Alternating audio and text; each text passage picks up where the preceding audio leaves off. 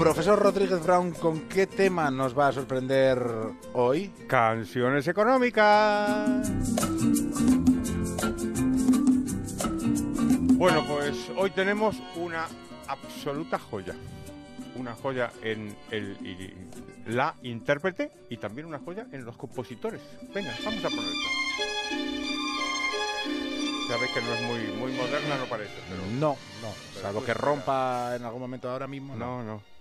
Va a romper porque va a empezar a cantar. Let it rain and thunder, let a million firms go under.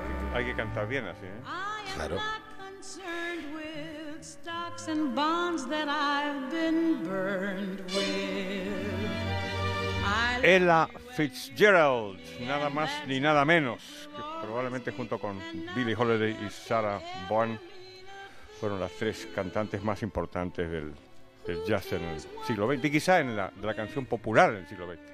Y además, la letra es de Gershwin, nada menos de George que George Gershwin y con la letra de su hermano, que se llamaba Ira, Ira Gershwin y es del año 1931.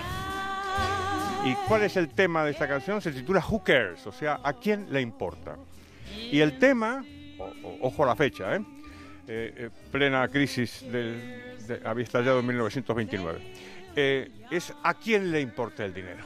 ¿A quién le importa que se pierdan millones o qué importa que se, que se, que se caiga el cielo? Esto parece lo de Asterix si uno lo que tiene es amor.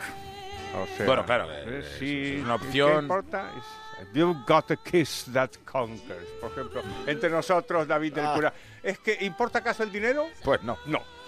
¿Es que nos vamos Entonces, por algún tipo de relación comercial usted y yo? No. entonces, la canción es deliciosa y sin embargo, el mensaje no es del todo correcto. ¿Por qué? Porque sí es verdad que el amor es lo más importante. Y sin embargo, el dinero no es desdeñable.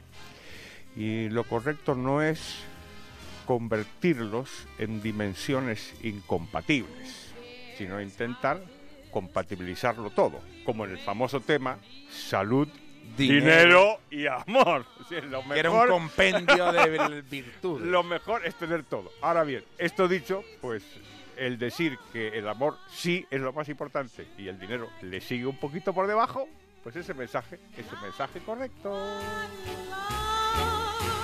Es decir, profesor, que han sido muchos, Ignacio, Prudencio, Isabel, Miguel Ángel, que efectivamente son Y partidarios. yo no de- pude haberles pagado a todos. No, por lo tanto, tiene que ser una cosa espontánea. Sí. Creo que sí. Hemos terminado por hoy.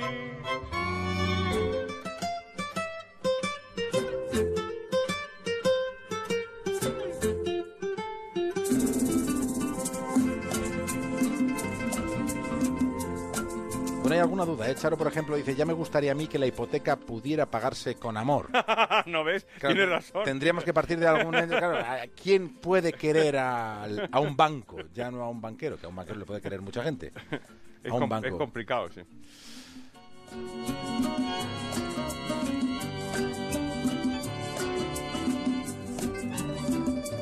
La brújula de Onda Cero.